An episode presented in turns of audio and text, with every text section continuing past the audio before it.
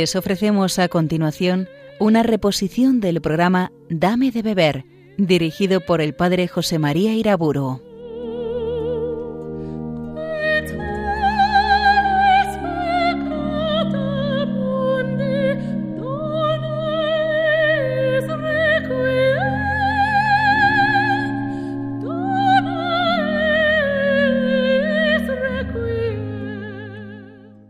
En el nombre del Padre, del Hijo y del Espíritu Santo. Bendito sea el Señor, el único que hace maravillas. Bendito por siempre su nombre glorioso. Que su gloria llene la tierra. Amén. Amén. La conferencia sobre la gloria de Dios, que hacía el número 91, venía a clausurar este programa de temas de espiritualidad. Todo lo expuesto en 90 conferencias iba orientado precisamente a esto, a la glorificación de Dios. Ese es el fin de la obra de Cristo, del misterio de la Iglesia. Ese es el fin principal de toda espiritualidad cristiana. Con unas pocas conferencias más quiero ahora completar el curso de espiritualidad ya expuesto. Concretamente quiero tratar en una forma ampliada del misterio eucarístico. Ya traté de la Eucaristía en las conferencias dedicadas a la liturgia y también en otras acerca de la espiritualidad pascual. Pero es tal la centralidad de la Eucaristía en toda la vida cristiana personal y comunitaria que haremos bien en profundizar este misterio sagrado. La Iglesia siempre ha comprendido que su centro vivificante está en la Eucaristía, que hace presente a Cristo continuamente en el sacrificio pascual de la redención. En la Santa Misa, el mismo autor de la gracia se manifiesta y se comunica a los fieles, santificándoles, comunicándoles su Espíritu Santo. El Vaticano II por eso afirma con verdadera insistencia que la Eucaristía es fuente y cumbre de toda la vida cristiana. Lumen Gentium 11 y otros lugares también del concilio. La Eucaristía, como decía Pablo VI en la encíclica Mysterium Fidei, es el corazón de la vida de la Iglesia. Es esta una fórmula muy precisa y acertada. Como la sangre fluye a todo el cuerpo desde el corazón, así del corazón de Cristo en la Eucaristía fluye la gracia a todos los miembros de su cuerpo. En el número primero de la ordenación general del misal romano se nos dice que la celebración de la misa como acción de Cristo y del pueblo de Dios es el centro de toda la vida cristiana para la Iglesia universal y local y para todos los fieles individualmente, ya que en ella se culmina la acción con que Dios santifica en Cristo al mundo y el culto que los hombres tributan al Padre, adorándole por medio de Cristo, el Hijo de Dios. En la Eucaristía, además, se recuerdan a lo largo del año los misterios de la redención de tal manera que en cierto modo estos se nos hacen presentes. Así pues, todas las demás acciones sagradas y cualesquiera obras de la vida cristiana se relacionan con la Eucaristía, proceden de ella y a ella se ordenan. Termina la cita. Hay que reconocer, sin embargo, que son pocos los cristianos, incluso entre los practicantes, que tienen acerca del misterio eucarístico un conocimiento de fe suficiente. Esa ignorancia litúrgica está hoy fundamentada en una ignorancia más amplia acerca de la doctrina cristiana. Pero Esa ignorancia litúrgica viene ya de muy lejos. La iglesia de nuestros padres, de nuestros antepasados, que en tantas cosas se nos muestra admirable, en la catequesis, en las vocaciones, en las misiones, en la estabilidad de las familias, en la asiduidad a la misa dominical. Padecía, sin embargo, notables ignorancias en materia de liturgia. Todavía hoy los cristianos de mayor edad recuerdan que cuando eran niños era normal que durante la misa se rezara el rosario o se hicieran desde el púlpito novenas y predicaciones morales que únicamente cesaban durante el tiempo de la consagración para continuar enseguida.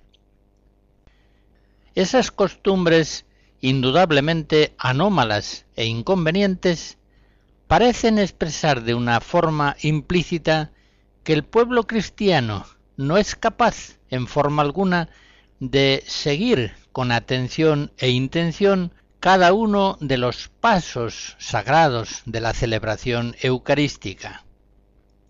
Hagamos, pues, por tanto, durante la misa, rosarios, novenas o predicaciones morales.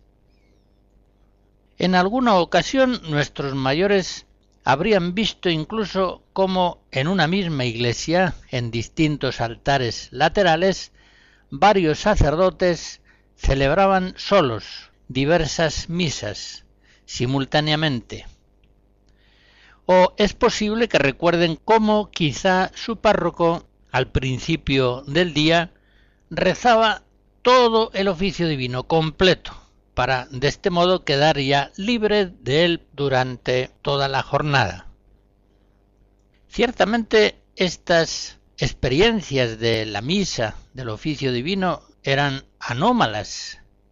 Y si hubiéramos de analizar las causas por las cuales se llegó a esas ignorancias generalizadas o al menos frecuentes en temas de liturgia, habríamos de señalar muchas causas, no podemos detenernos ahora en ello. Pero sí conviene señalar que la capacidad de los fieles para comprender y participar activamente en la Sagrada Liturgia va disminuyendo, más o menos desde el Renacimiento, a medida que va creciendo en la espiritualidad del occidente cristiano un voluntarismo de corte semipelagiano. En esta espiritualidad desviada, la clave de la santificación no está tanto en la gratuidad de la liturgia, sino en el esfuerzo de la vida ascética. En este sentido, la renovación litúrgica impulsada por el Vaticano II es un don inmenso del Espíritu Santo a la Iglesia de nuestro tiempo, es una gracia de cuya magnitud quizá no nos hemos dado cuenta todavía. Esta renovación litúrgica, iniciada ya un siglo antes del concilio, no solamente ha verificado los ritos litúrgicos en muchos aspectos, devolviéndoles su sencillez, su sentido más genuino, sino que sobre todo ha impulsado la renovación espiritual litúrgica del mismo pueblo cristiano. El Concilio Vaticano II exhortó con verdadera insistencia a una renovada catequesis litúrgica, que por otra parte es imposible sin una simultánea catequesis bíblica, especialmente para mejor profundizar en el misterio de la Eucaristía, en el sacrificio de la nueva alianza.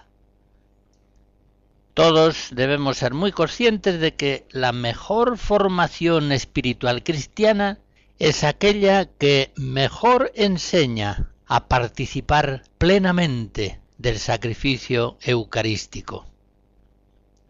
El concilio en la Sacrosantum Concilium 48 dice que la Iglesia con solícito cuidado, procura que los cristianos no asistan a este misterio eucarístico de la fe como extraños y mudos espectadores, sino que, comprendiéndolo bien a través de los ritos y oraciones, participen consciente, piadosa y activamente en la acción sagrada. Sean instruidos con la palabra de Dios, se fortalezcan en la mesa del Señor, den gracias a Dios, aprendan a ofrecerse a sí mismos al ofrecer la hostia inmaculada, no sólo por manos del sacerdote, sino juntamente con él. Y se perfeccionen de este modo día a día por Cristo mediador en la unión con Dios y entre sí. Hasta aquí el concilio. Sin embargo, hemos de reconocer que esta renovación de los fieles en temas litúrgicos, tan seriamente pretendida en el concilio, no se ha producido sino muy escasamente, de hecho, la asistencia del pueblo cristiano a las celebraciones litúrgicas ha disminuido enormemente en los últimos decenios. Pero aparte de ese hecho de importancia fundamental, hemos de comprobar que todavía muchos cristianos practicantes hoy apenas entienden nada de lo que en la liturgia y concretamente en la Eucaristía se está celebrando.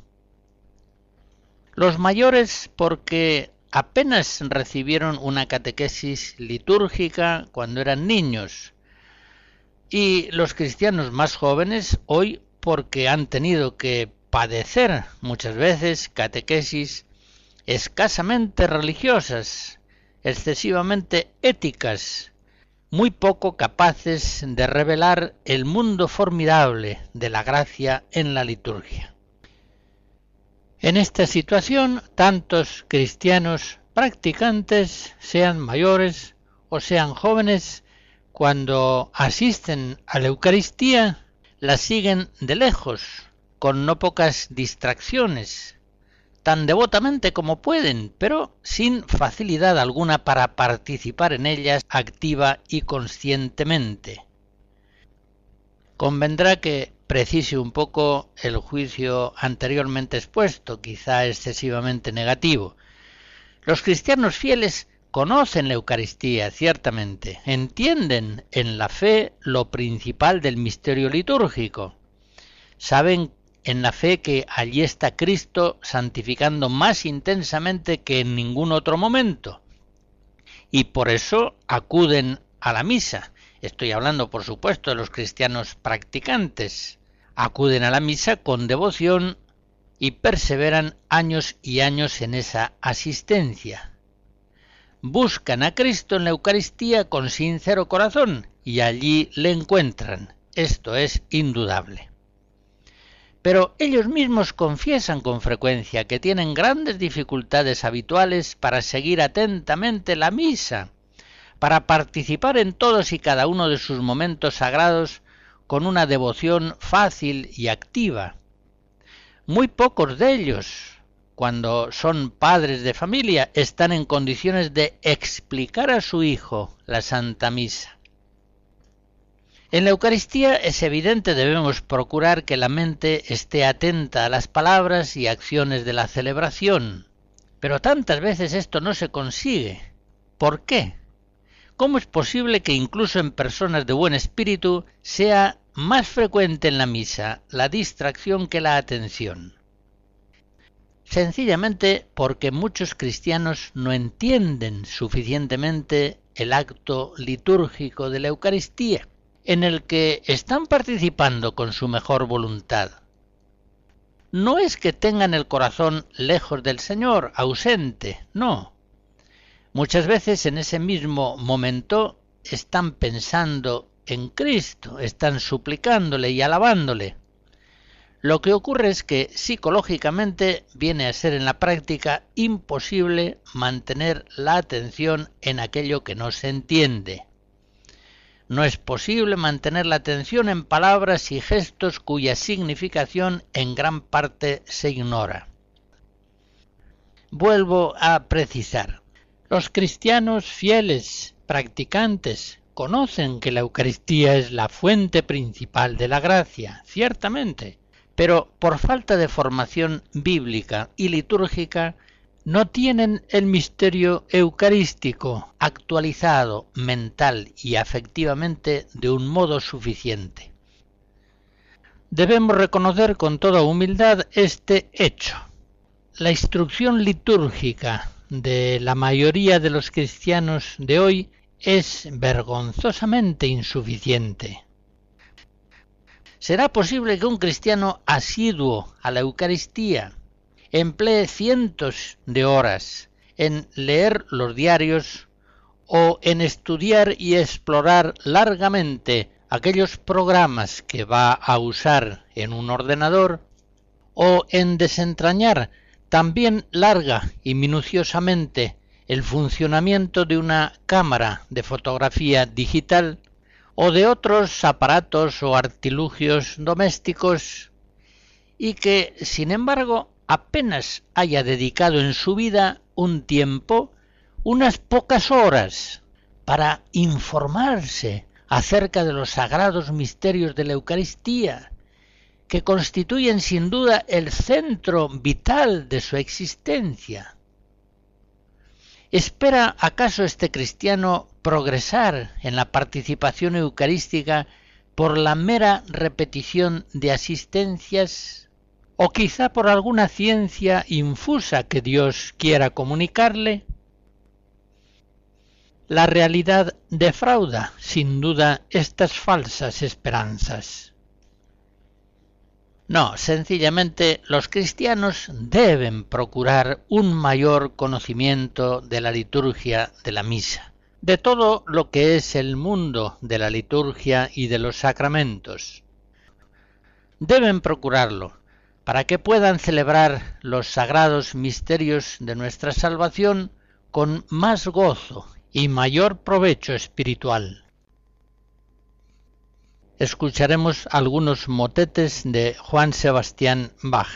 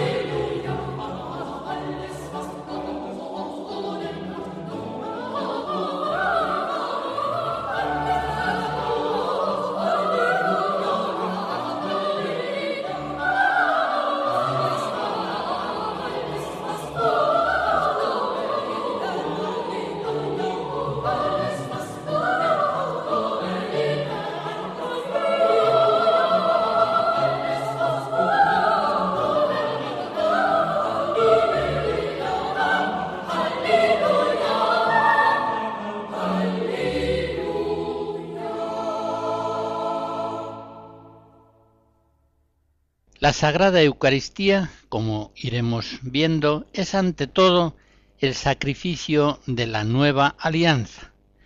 Comencemos pues por analizar qué es el sacrificio sagrado, el sacrificio cultual en las religiones naturales.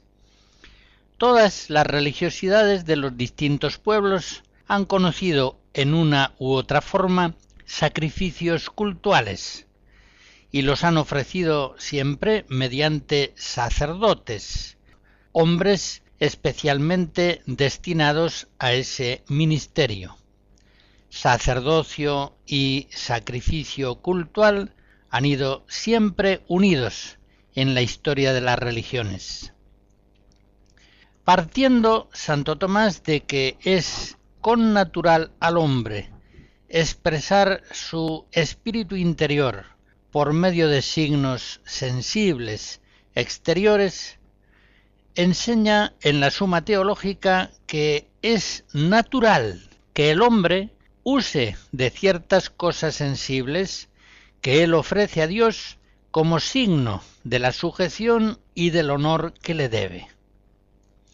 Por eso, siendo esto precisamente lo que se expresa en la idea del sacrificio, se sigue que la oblación de sacrificios pertenece al derecho natural. Así lo enseña, como digo, Santo Tomás en la Suma Teológica. El sacrificio exterior litúrgico es, por tanto, signo del sacrificio interior espiritual por el cual el hombre, él mismo, se entrega devotamente a su Creador y sólo a Él, y se entrega en alabanza y en acción de gracias, al mismo tiempo que en súplica de perdón y de gracia. El sacrificio suele implicar algún modo de alteración o de destrucción del bien que se ofrece a Dios. El sacrificio unas veces tomará la forma de un perfume derramado ante el altar de la divinidad, de un incienso que es quemado, de un animal que es muerto, que es sacrificado. Pues bien, nuestro Señor Jesucristo lleva a su plenitud en el sacrificio eucarístico de la nueva alianza una larga, una muy larga historia religiosa de la humanidad. Y apreciamos en esto que hay una continuidad entre lo sagrado natural y lo sagrado cristiano, entre la religiosidad natural que lleva al hombre a ofrecer sacrificios a Dios y la religiosidad judía de la antigua alianza, que ofrece a Dios una multiplicidad de sacrificios, y la religiosidad suprema de la Iglesia, de la nueva alianza, que ofrece permanentemente el sacrificio único de Jesucristo. Efectivamente, la gracia viene a perfeccionar la naturaleza, a sanarla, a purificarla, a elevarla, no viene a destruirla.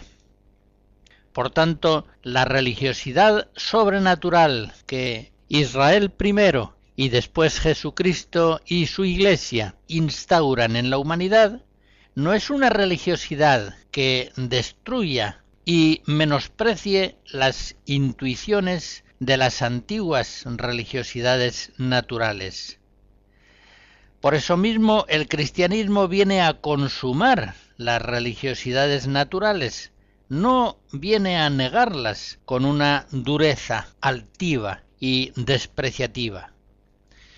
Por eso también hemos de decir que hay una continuidad desde la hierofanía pagana más precaria hasta la suprema epifanía de Jesucristo, imagen perfecta de Dios.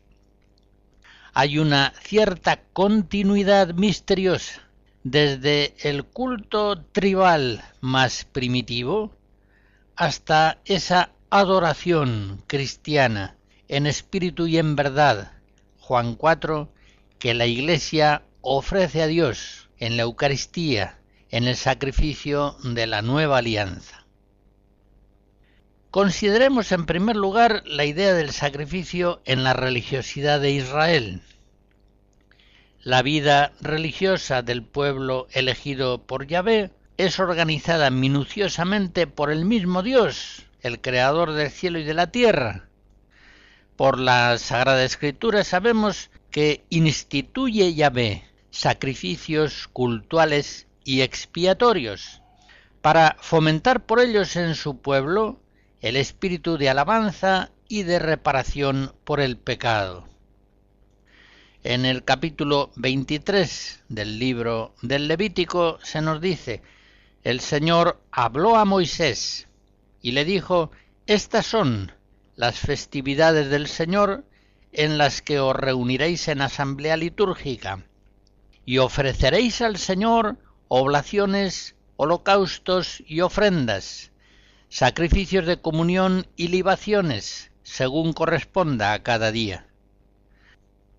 En este texto de Levítico y en tantos otros del Pentateuco y en general de la Sagrada Escritura antigua, vemos que es Yahvé quien instituye los sacrificios religiosos, cultuales, expiatorios en el pueblo elegido.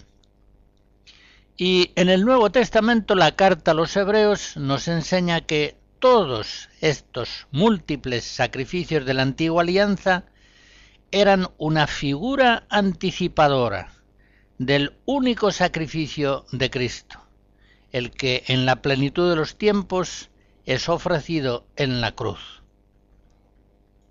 Recordemos pues ahora, al menos a grandes rasgos, aquellos antiguos sacrificios de Israel. En primer lugar, recuerdo cómo en el comienzo de la historia de la salvación, 19 siglos antes de Cristo, quiso Dios probar a Abraham y le mandó ir al monte Moria para que allí le ofreciera en holocausto a su unigénito amado, Isaac. Recordemos que Isaac era el hijo único, prodigiosamente concebido por Abraham en su vejez. Era pues Isaac el portador de las promesas de Yahvé, el que daba a Abraham esperanza de venir a ser padre de un gran pueblo. Pues bien, cuando Yahvé exige a Abraham que le sacrifique a su único hijo Isaac, Abraham no lo duda ni un momento y va con su hijo al monte Moria. Por el camino, Isaac le dice a su padre, Padre mío, aquí llevamos fuego y leña, pero ¿dónde está el cordero para el holocausto? Y Abraham le responde, Dios proveerá el cordero para el holocausto, hijo mío.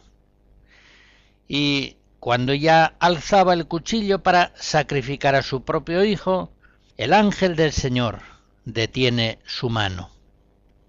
El sacrificio espiritual ha sido perfecto, aunque no se haya consumado físicamente. Vemos, pues, en esta escena grandiosa el comienzo mismo de la historia sagrada de los sacrificios cultuales en Israel, cómo vincula Dios misteriosamente la salvación de los hombres al sacrificio de un hijo unigénito, que finalmente en el sacrificio de Abraham será sustituido por un cordero. Sigue la historia de Israel y se multiplican los hijos de Abraham, de Isaac y de Jacob, formando un gran pueblo, que hacia el año 1700 se ve obligado por el hambre a abandonar Palestina y a emigrar a Egipto en condición de esclavos, donde ese pueblo habrá de permanecer varios siglos. Pues bien, hacia el año 1250 el fuerte brazo de Yahvé va a intervenir en favor de su pueblo, va a darle la libertad, va a constituirlo como un pueblo con una identidad propia, con una autonomía nacional, con un culto y unas leyes propias como conviene a la nación que está llamada en este mundo a ser el pueblo de Dios. Da Yahvé entonces a Moisés las órdenes necesarias para que ofrezca un sacrificio en el cual se va a iniciar la liberación del pueblo de Israel. Cada grupo familiar habrá de tomar una res, lanar, cordero o cabrito, sin mácula alguna, macho de un año Así se nos refiere en el capítulo 12 del Éxodo. El 14 del mes de Nisan, este cordero será degollado en el crepúsculo vespertino. Su sangre marcará las puertas de los israelitas. para que así el ángel que va a exterminar todos los primogénitos de Egipto pase de largo. La carne de este cordero asada al fuego habrá de ser comida de prisa, ceñida la cintura, con el bastón en la mano, listos ya todos para salir de Egipto. Como se nos dice en ese lugar de Éxodo 12, es la Pascua de Yahvé. Este día será para vosotros memorable, y lo festejaréis como fiesta en honor de Yahvé. Lo habéis de festejar en vuestras sucesivas generaciones como una institución perpetua. Este es pues el sacrificio del Cordero Pascual, que después de 430 años de esclavitud y de exilio, ofrece Israel en el umbral de su libertad nacional recuperada. El sacrificio del Cordero Pascual, que viene seguido inmediatamente por el paso del Mar Rojo, Éxodo 14, significará pues para Israel su propio nacimiento como pueblo de Dios. Y cada año, precisamente el día 14 del mes de Nisan, será celebrado en las familias judías como memorial permanente de aquella liberación primera, cumpliendo así el mandato de Yahvé. Este día será para vosotros memorable y lo festejaréis de generación en generación.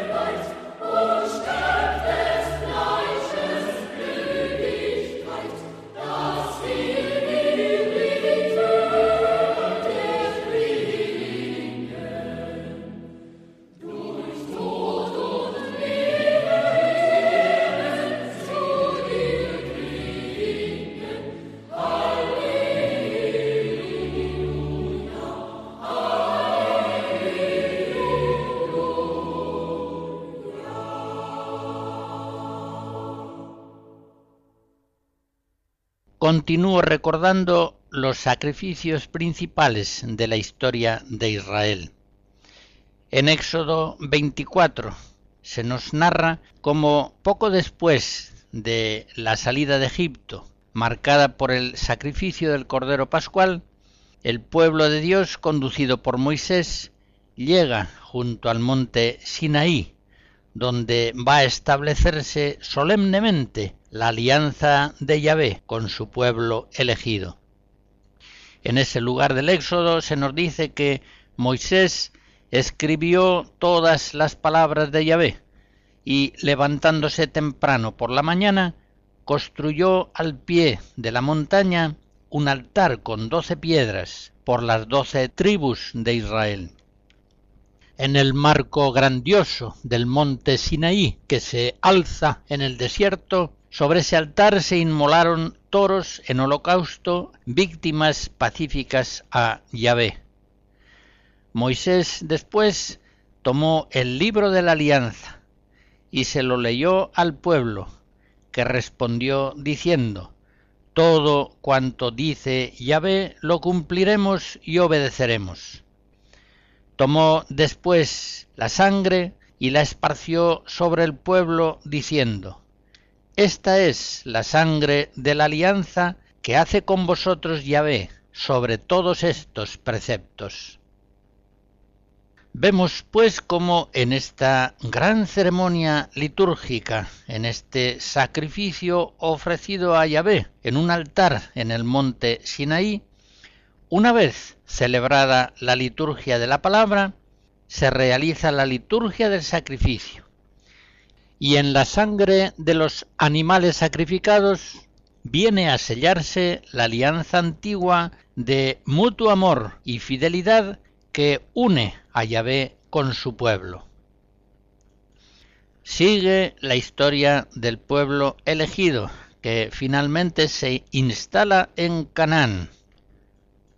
Y en Jerusalén, en tiempos del el rey Salomón, construye el templo, un lugar estable y grandioso, en lo alto del monte Sión, un lugar destinado al culto de Yahvé, donde incesantemente se le ofrecerán sacrificios de alabanza, de expiación, de acción de gracias. Y así pasan los siglos, va adelante la historia del pueblo de Dios. Y mientras el Señor permanece siempre fiel a la alianza, son muchas las veces en que Israel, su pueblo, su esposa, quebranta la alianza miserablemente con sus pecados.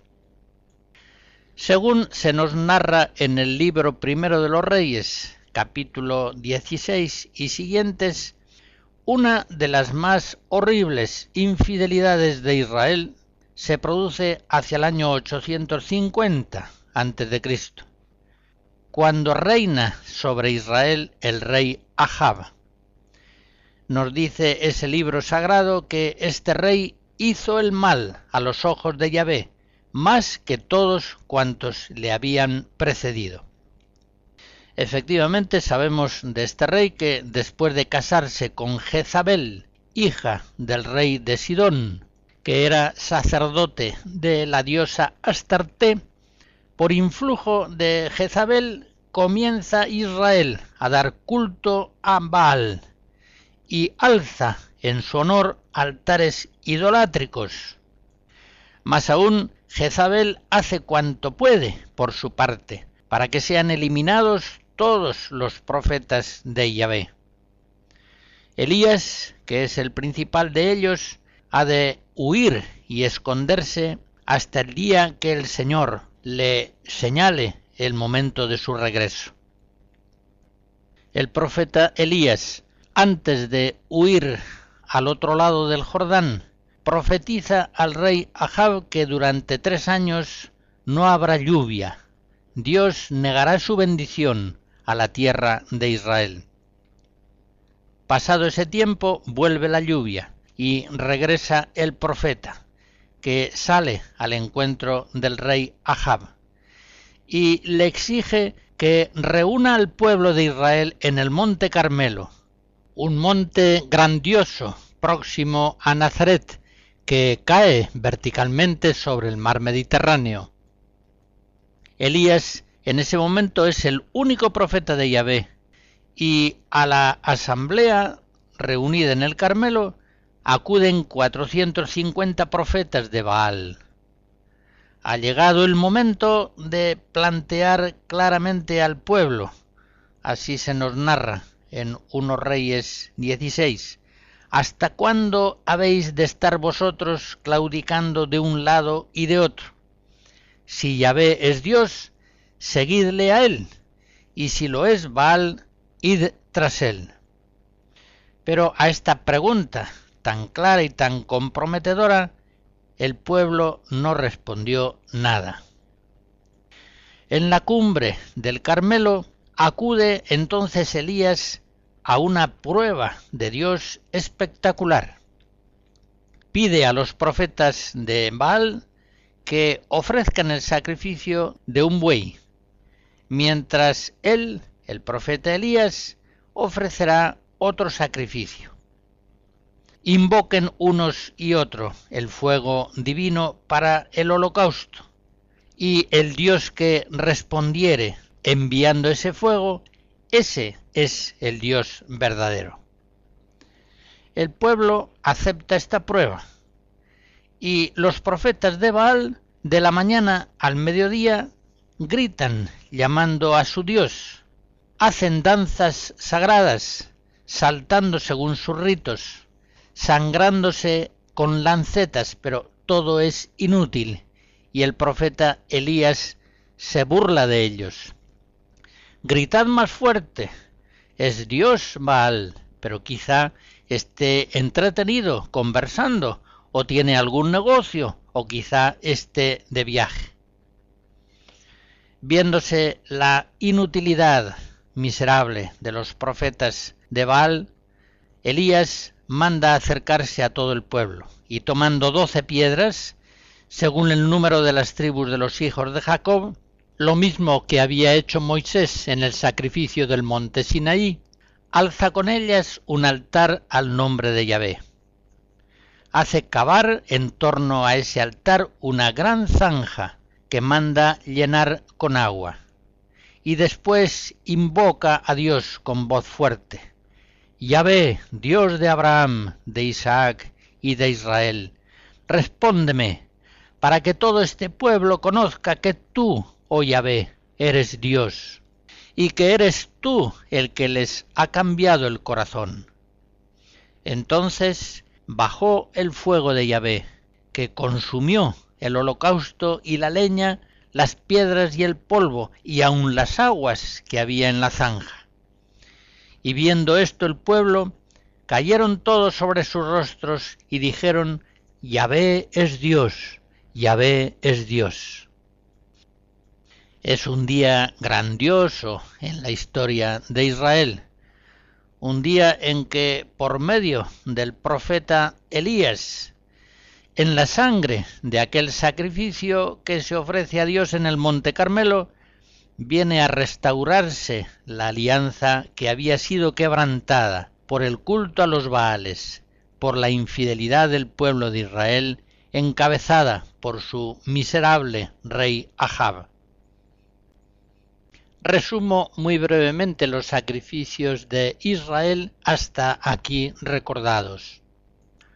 En el siglo XIX a.C., en el comienzo mismo de la historia de la salvación, Abraham ofrece en el monte Moria el sacrificio de Isaac. En el siglo XIII, por orden de Yahvé, el pueblo de Israel que vive esclavizado en Egipto desde hace 430 años, ofrece el sacrificio del Cordero Pascual, en el cual se inicia la salida de Egipto y la constitución de Israel como pueblo elegido de Dios, autónomo y libre. Poco después, también en el siglo XIII, asistimos en el monte Sinaí al sacrificio que ofrece Moisés, sellando la antigua alianza en la sangre de animales sacrificados. Finalmente he recordado el sacrificio del Monte Carmelo, ofrecido por Elías en el siglo IX para restaurar la alianza entre Yahvé y su pueblo que había sido quebrantada gravemente por el culto idolátrico a los Baales.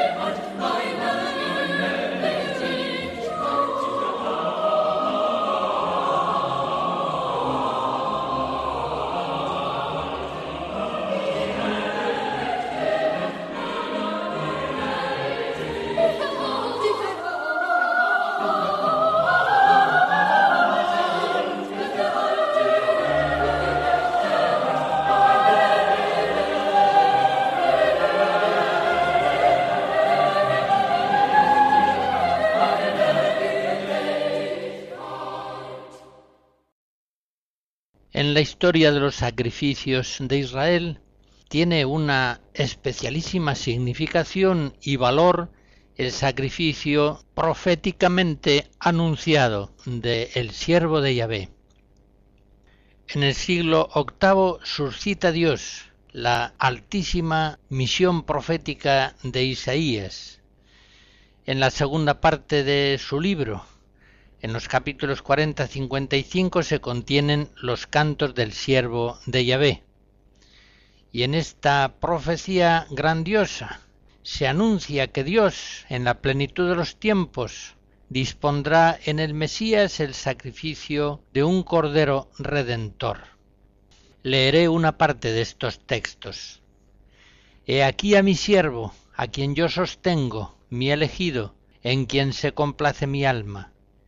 He puesto mi espíritu sobre él, y él dará la ley a las naciones. Tú eres mi siervo, en ti seré glorificado no hay en él apariencia ni hermosura que atraiga las miradas, no hay en él belleza que agrade. Despreciado, deshecho de los hombres, varón de dolores, conocedor de todos los quebrantos, ante quien se vuelve el rostro, menospreciado, estimado en nada. Pero fue él ciertamente quien tomó sobre sí nuestras enfermedades, y cargó con nuestros dolores, y nosotros le tuvimos por castigado y herido por Dios y humillado. Fue traspasado por nuestras iniquidades y molido por nuestros pecados. El castigo salvador pesó sobre él y en sus llagas hemos sido curados. Todos nosotros andábamos errantes como ovejas, siguiendo cada uno su camino, y Yahvé cargó sobre él la iniquidad de todos nosotros. Ofreciendo su vida en sacrificio por el pecado, tendrá posteridad y vivirá largos días, y en sus manos prosperará la obra de Yahvé. El justo, mi siervo, justificará a muchos y cargará con las iniquidades de ellos. Por eso yo le daré por parte suya muchedumbres, y recibirá muchedumbres por botín, por haberse entregado a la muerte, y haber sido contado entre los pecadores, cuando llevaba sobre sí los pecados de todos, e intercedía por los pecadores.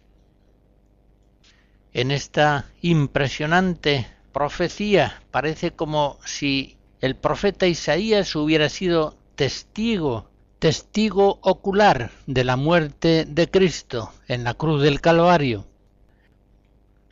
En Israel como en otros pueblos, el sacrificio vendrá a ser una acción ritual por la que se ofrece a Dios algún bien creado privándose de él en todo o en parte para expiación por el pecado para expresar la adoración debida a Yahvé y para ganarse su protección y su favor.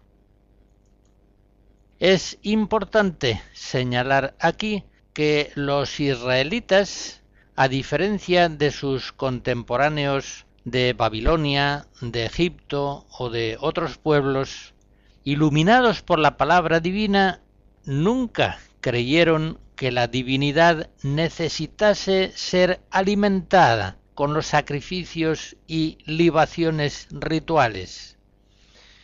Como dice Yahvé en el Salmo 50, si tuviera hambre no te lo diría, pues el orbe y cuanto lo llena es mío. Efectivamente, no es Dios quien necesita los sacrificios rituales de Israel. Es el pueblo de Dios es el hombre el que está necesitado de hacer esos sacrificios, para que, ofreciendo al Señor parte de los dones que de él ha recibido, afirme así su propio corazón en la sumisión y en el amor de Dios, y expíe así por tantos abusos cometidos en las criaturas, con desprecio de su Creador. A la luz de esta fe, el pueblo de Israel ofrece al Señor de los mismos dones que de él ha recibido algunas víctimas elegidas, por ejemplo, algunos animales de sus ganados, que sean inmaculados y sin defecto alguno. También ofrece pan y vino, aceite u otros alimentos, e incluso oro y plata, como lo vemos por ejemplo en números 7. Hace también oblación de las primicias de los frutos del campo o de los ganados. En fin, quiera Dios que la evocación de estos sacrificios de la antigua alianza nos ayude a comprender más a la luz de la fe el sacrificio de Cristo, el sacrificio de la nueva alianza, la sagrada Eucaristía.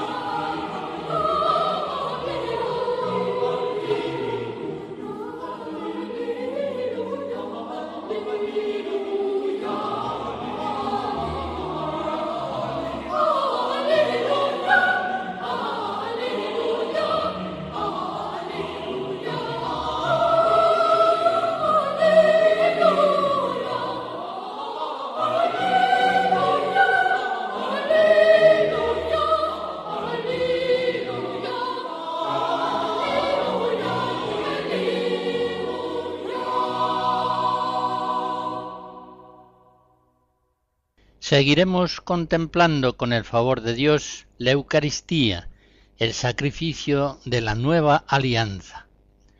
La bendición de Dios Todopoderoso, Padre, Hijo y Espíritu Santo, descienda sobre ustedes y les guarde siempre.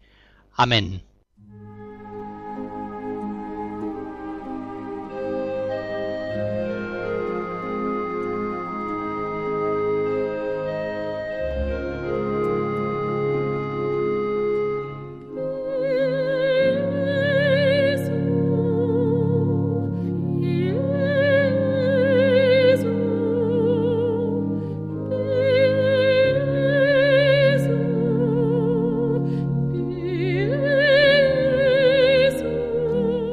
Han escuchado en Radio María una reposición del programa Dame de beber, dirigido por el padre José María Iraburo.